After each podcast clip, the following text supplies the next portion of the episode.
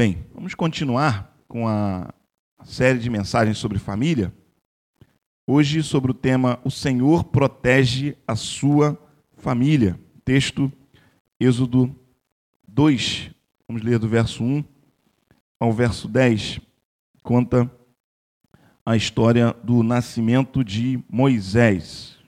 Texto é, conhecido, né? História muito bonita. Eu leio, os irmãos então me, me acompanham. Um homem e uma mulher da tribo de Levi casaram. A mulher ficou grávida e deu à luz um filho. Ela viu que o menino era muito bonito e então o escondeu durante três meses. Como não podia escondê-lo por mais tempo, ela pegou uma cesta de junco, tapou os buracos com betume e piche, pôs nela o menino e deixou a cesta entre os juncos na beira do rio. A irmã do menino ficou de longe para ver o que ia acontecer com ele. A filha do rei do Egito foi até o rio e estava tomando banho, enquanto as suas empregadas passeavam ali pela margem. De repente, ela viu a cesta no meio da, noite, da moita de juncos e mandou que uma das suas escravas fosse buscá-la. A princesa abriu a cesta e viu um bebê chorando. Ela ficou com muita pena dele e disse: Este é um menino israelita. Então a irmã da criança perguntou à princesa: Quer que eu vá chamar uma mulher israelita para amamentar e criar esta criança para a senhora? Vá, respondeu a princesa. Então a moça foi e trouxe a própria mãe do menino. Aí a princesa lhe disse: Leve este menino e o crie para mim, que eu pagarei pelo seu trabalho. A mulher levou o menino e o criou. Quando ele já estava grande, ela o levou à filha do rei, que o adotou como filho. Ela pôs nele o nome de Moisés e disse: Eu o tirei da água. Obrigado, Senhor, pela leitura dessa palavra, que é viva, que é eficaz, que ela penetra os nossos corações, nos dando a certeza do teu cuidado pelas nossas vidas, pela vida das nossas famílias, sempre presente. No nome de Jesus. Amém, Senhor. Essa história é uma história muito bonita, a história do nascimento de Moisés. O povo hebreu, os israelitas, eram oprimidos pelos pelos egípcios, você lê no capítulo 1. E os egípcios estavam com medo porque os israelitas cresciam muito, estavam se tornando um povo forte. E por conta disso, o faraó dá ordem às parteiras que elas matassem no momento do nascimento os meninos. Se fosse menina, deixasse viver. Se fosse menino, que elas matassem. Mas as parteiras, elas temiam a Deus. Então, elas não conseguiam fazer isso, matar as crianças.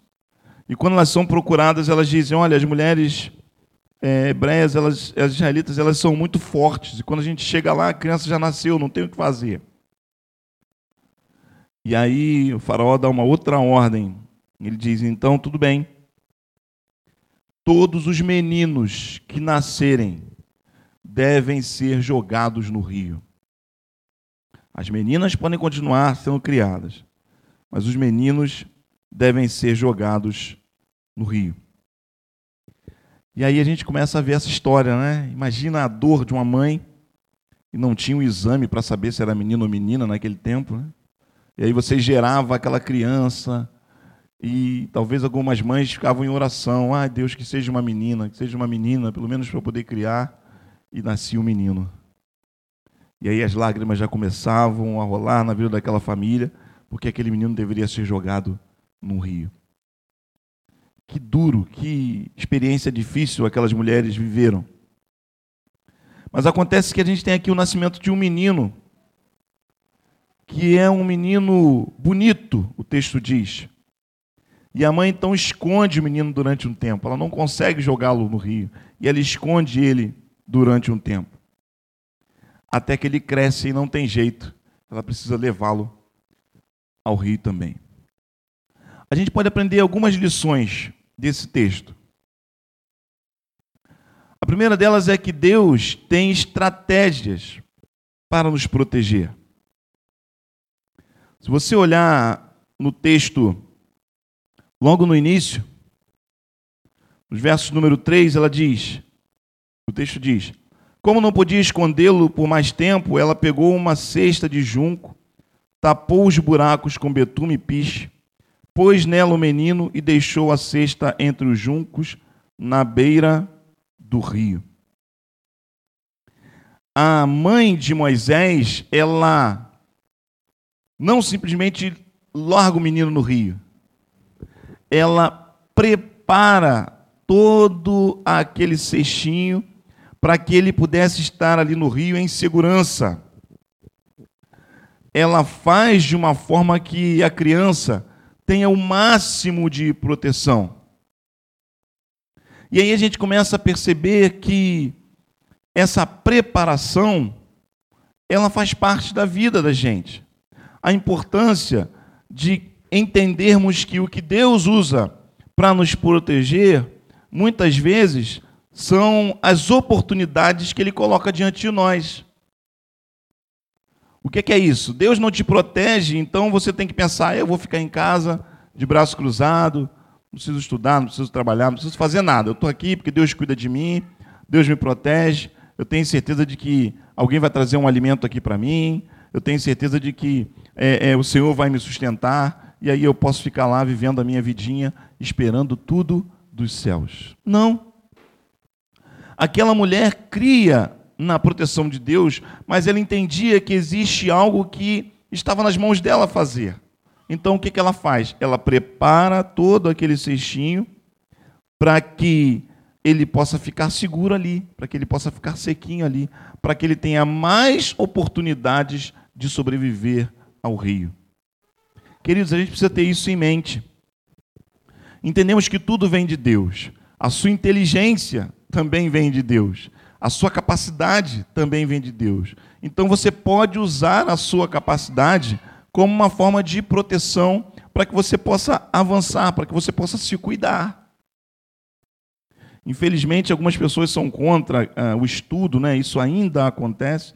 Eu estive falando semana passada lá, é, lá na igreja em Japuíba sobre esse tema. Né? O pastor pediu para que eu falasse sobre a relação entre fé e ciência. E uma das coisas que eu disse é que muitas vezes essa relação entre fé e ciência ela é bombardeada dos dois lados. Acontecem sim na universidade professores que, é, de forma inescrupulosa, tentam é, forjar na cabeça de alunos que, se você quer ser um pesquisador, você não pode admitir a existência de um Deus. Infelizmente, isso acontece. Mas também acontece na igreja pessoas que olham para o curso universitário e olham para os seus filhos e dizem assim: não, naquela universidade você não vai estudar, esse curso você não pode fazer, porque isso vai te desviar dos caminhos do Senhor. Ou seja, isso também acontece. E a gente precisa entender que qualquer coisa pode ser estudada, qualquer curso. E uma criança, um adolescente, um jovem não vai se desviar pelo curso que ele está fazendo apenas. Se ele tem uma base forte, se ele é, é, é, alguém que tem uma vida comprometida com Deus, ele vai conseguir enxergar a mão de Deus até ali num curso de, de física, de filosofia, de psicologia, seja lá o curso que for. E ele vai entender que enquanto está ali estudando, ele está vendo a manifestação da glória de Deus em tudo que está aprendendo. Agora, se ele realmente não tem uma base forte, se ele realmente não foi, não cresceu numa família, não foi ensinado a buscar as coisas de Deus, aí sim, aí ele vai ouvir algumas coisas lá e talvez passa a desacreditar. Mas isso não é um problema só do curso. Talvez seja um problema da relação em que você manteve com ele enquanto esteve aqui na relação de fé. Então a preparação, e eu creio nisso, que qualquer preparação pode ser uma oportunidade para que você dê glórias a Deus com aquilo que você faz, com a sua profissão, com a sua preparação. E essa proteção de Deus vem também através disso. Talvez as oportunidades que você viva no seu trabalho, as oportunidades que Deus coloca diante de você, para você melhorar lá, sejam a proteção de Deus, não só para você, como para as vidas das pessoas que estão abaixo de você. Talvez Deus dê a oportunidade a você de, de ter uma empresa, de fazer negócios, e a partir daquilo dali você vai poder abençoar outras famílias. Então existe algo que está na mão da gente. E o que estava na mão de Joquebede era cuidar bem daquele cestinho. Ela não podia controlar a água do rio, ela não podia saber para onde o menino ia, mas ela podia ter cuidado bem do cestinho. E foi isso que ela fez. Untou ali betume e piche e colocou a criança num lugar em que ela ficava bem segura. E foi acompanhando. Mais um aprendizado que a gente tem, a partir do verso número 5. Deus usa pessoas para nos proteger. A filha do rei do Egito foi até o rio e estava tomando banho, e enquanto as suas empregadas passeavam ali pela margem, de repente ela viu a cesta no meio da noite da moita de juncos e mandou que uma das suas escravas fosse buscá-la. A princesa abriu a cesta e viu um bebê chorando. E ela ficou com muita pena dele e disse: Este é um menino israelita. Deus usou a filha do Faraó. Deus usou, Deus usou o inimigo. Deus usou o opressor para gerar bênção na vida daquela família. É um outro aprendizado que a gente tem que ter também. Deus usa quem Ele quer quando Ele quer abençoar a gente. Às vezes a gente está num ambiente de trabalho e aí você começa a ser perseguido sem motivos. Né? Você pensa assim, por que essa pessoa me persegue? Eu não fiz nada para ela. Eu faço meu trabalho direitinho, eu vivo a minha coisa aqui. Mas tem aquela pessoa que parece que ela só quer o seu mal. E aí, de repente, em uma determinada situação, é aquela pessoa que se torna o instrumento de Deus para beneficiar você, para abrir uma porta para você. É aquela pessoa que você às vezes olhava e não dava nada por ela, porque ela não fazia as coisas na sua direção, muito pelo contrário, ela te oprimia, que se torna o canal de Deus para você. Porque apesar de fazer tudo isso, quando ela olha para você, ela vê alguém íntegro, ela vê alguém correto, ela vê alguém que pode ser confiável, e aí quando ela é apertada e ela precisa tomar uma decisão, ela vai na sua direção e convida você. Aí você fica pensando, né? Por que, que falou comigo? Quando eu estou aqui fazendo meu trabalho, não me ajuda em nada. E agora quer a minha ajuda? E agora quer contar comigo? E aí essa é a hora de você talvez olhar e crer que essa pessoa é o instrumento de Deus para o cuidado da sua vida. Imagina se a mãe de Moisés, ou a irmã de Moisés, falar assim: Não acredito, olha só quem vai pegar o menino. A filha de Faraó, pronto. Ao invés de cuidar, agora que ela vai matar mesmo que ele vai levar para lá, a ordem é matar, ela está vendo, ela está vendo o cestinho, poxa Deus, muito obrigado, hein? preparei tudo muito bonitinho aqui, e aí o senhor leva o meu filhinho na direção da filha do faraó. Pronto, agora que ele vai morrer mesmo. E na verdade o que Deus faz é reverter esse cuidado e transformar aquela mulher que era filha do opressor na bênção na vida da família de Israel. Querido, acredita nisso. Às vezes, aquela pessoa que está te perseguindo, aquela pessoa que está indo contra você, aquela pessoa que você não entende por que, que faz aquelas coisas, descansa, faz o seu trabalho, faz a sua parte, continua na sua caminhada. Confia em Deus. Talvez Ele esteja levando o seu, o seu cestinho na direção dessa pessoa, porque Ele tem algum propósito mais à frente que você ainda não enxerga. E essa pessoa vai ser um canal de bênção para a sua vida, para que você abençoe outras vidas. E por último, a gente olha para o texto, verso número 7 em diante, e eu vejo que Deus nos protege para manter seus valores. Então a irmã da criança perguntou à princesa: Quem quer que eu vá chamar uma mulher israelita para quer que eu vá chamar uma mulher israelita para amamentar e criar esta criança para a senhora? Vá, respondeu a princesa. Então a moça foi e trouxe a própria mãe do menino. Olha só que coisa interessante. No final da história, Moisés é criado pela sua própria mãe, ele é amamentado pela sua própria mãe, ele tem no início da vida os valores do povo de Israel plantados nele. Os primeiros passinhos ele dá na casa da família. Os primeiros cuidados, as primeiras orientações, a vida do povo, a, a cultura do povo, o iníciozinho da vida é plantada, essa semente é plantada nele. Então eu vejo aqui, irmãos, que Deus não protegeu Moisés só porque ele era bonitinho. Porque se pensar assim, os outros que ele não protegeu. Quantas outras crianças? Mas Deus protege Moisés porque ele tem um propósito que vai para além de Moisés. Deus nos guarda muitas vezes porque ele tem para nós algo que está além de nós. A gente não pode ter um pensamento egoísta, a gente não pode ter um pensamento centrado em nós mesmos de achar que Deus está me colocando nessa empresa, que Deus me está levando para esse determinado lugar, para que eu possa ter um bom salário, uma vida confortável, viver bem. Que bom, Deus está me abençoando. Aí você cola aquele adesivo bonito no carro de trás, né? Foi Deus que me deu. Aquele carrão. Se andasse de carro velho, não ia colar, né? Foi Deus que me deu no carrinho velho cola naquele carrão, Deus que me deu. Como se Deus olhasse para você e falasse assim: vem cá, meu queridinho, eu vou dar tudo de bom para você. Não, não é isso. Não é assim que o projeto de Deus se, se consolida. Deus tinha para Moisés algo maior. Então, o cuidado de Deus para com ele é porque ele precisava que os valores fossem plantados no coração de Moisés. Então, Deus guarda aquele menino, traz aquele menino de volta para dentro da sua própria casa, para que ali no início ele experimentasse da vida do povo de Israel. E lá na frente a gente vê o resultado disso quando ele já está adulto e ele sabe que ele não faz parte do povo do Egito. Ele não é um egípcio. Por mais que ele tenha todas as regalias, por mais que ele tenha é, é, todos os direitos como filho, como neto, né, filho da filha do rei, lá dentro dele existem, existe um sentimento plantado de que ele não é parte daquilo ali. E quando ele olha a opressão do seu povo, ele pensa: eu tenho que tomar uma atitude, eu tenho que fazer alguma coisa.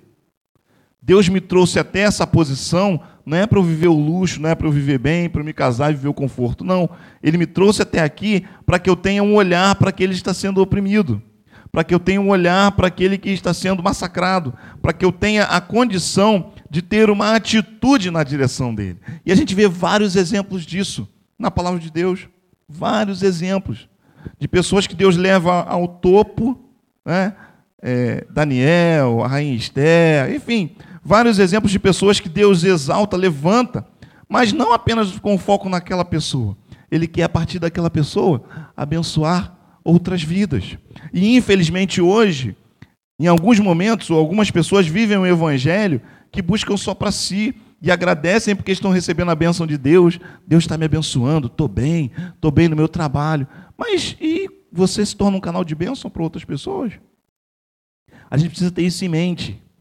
Quando Deus preserva Moisés, quando Deus protege Moisés, quando Ele cuida de Moisés e dá a ele a oportunidade de ter os primeiros passos dados pela própria mãe, é porque existem propósitos maiores. Você tem enxergado isso na sua Bíblia, na sua vida, na sua família? Porque se você enxergar isso, você vai manter os valores. Porque aí você vai entender que existem raízes, existem valores básicos que você precisa firmar, para que quando Deus te levar para um determinado lugar, lá de cima você tenha um olhar, que é o olhar dele, para aqueles que estão desfavorecidos. É para isso que o Senhor nos chama. O nosso olhar não pode ser um olhar egoísta. Nós vivemos numa sociedade que está cada vez mais estratificada. Vivemos numa sociedade com desigualdades sociais absurdas. E isso não pode fazer parte da igreja de Deus. Eu não estou dizendo aqui que todo mundo tem que ser igual, todo mundo tem que andar a pé, ou todo mundo tem que ter o mesmo carro, todo mundo tem que morar na mesma condição. Não, não é isso. Mas a gente não pode viver os extremos. A gente não pode estar lá em cima e não ter um olhar para aquele que precisa de um amparo. E eu tenho condição de ser a resposta de Deus para a vida daquela pessoa, eu não sou, porque eu só estou olhando para mim. Nós, como servos de Deus, precisamos entender que todas as vezes que Deus nos protege, cuida de nós, é porque Ele tem propósitos para isso. Senão Ele levava a gente para o céu e estava tudo certo, lá é melhor do que aqui mesmo. Mas Ele te guarda, Ele te protege, Ele quer você aqui para que você possa ser um canal de bênção na vida de outras pessoas. É isso, irmão. Saia daqui com esse pensamento. A proteção de Deus não nos isenta dos problemas, das crises, das dores. Mas a gente precisa viver cada momento crendo de que Ele tem propósitos para nós, tem projetos para nós, em tudo que Ele faz. Creia na proteção do Senhor, mas busque saber qual é o projeto dele. Por que, que ele está dando a você essa condição? Por que ele guardou você e não guardou o outro? Por que ele levou você para esse lugar e não levou o outro? Ele tem propósitos. Ele quer que você seja um instrumento. E nós precisamos viver assim. Moisés foi o grande líder do povo de Israel. Viveu tempos difíceis, tempos de deserto, tempos de fuga da presença de Deus. Mas quando retorna, retorna para ser o grande líder do povo de Israel. Talvez Deus esteja protegendo você, guardando você, cuidando de você. Porque quando Ele olha para você, Ele enxerga algo grande lá na frente. E você não pode perder essa raiz. Você não pode perder esses valores. Talvez Ele esteja programando e levando você para lugares que você nem imagina. Mas nesses lugares você não pode se esquecer de quem é que te guardou, de quem é que te levou até lá, para que você entenda os propósitos de Deus para a sua vida. Vamos orar? Peça a Deus proteção. Peça a Ele que te guarde, que, te, que cuide de você. Peça a Ele que no meio desse mundo tão difícil, Ele possa cuidar de você, de verdade. Mas, acima de tudo, peça a Ele para que você seja um canal de bênção na vida de outras pessoas. Vamos orar. Deus, muito obrigado porque cremos no livramento do Senhor, cremos no cuidado do Senhor, cremos que o Senhor tem nos livrado do mal. Mas o Senhor não faz isso porque nós somos bonitinhos ou somos melhores. O Senhor faz isso porque o Senhor tem propósitos para nós.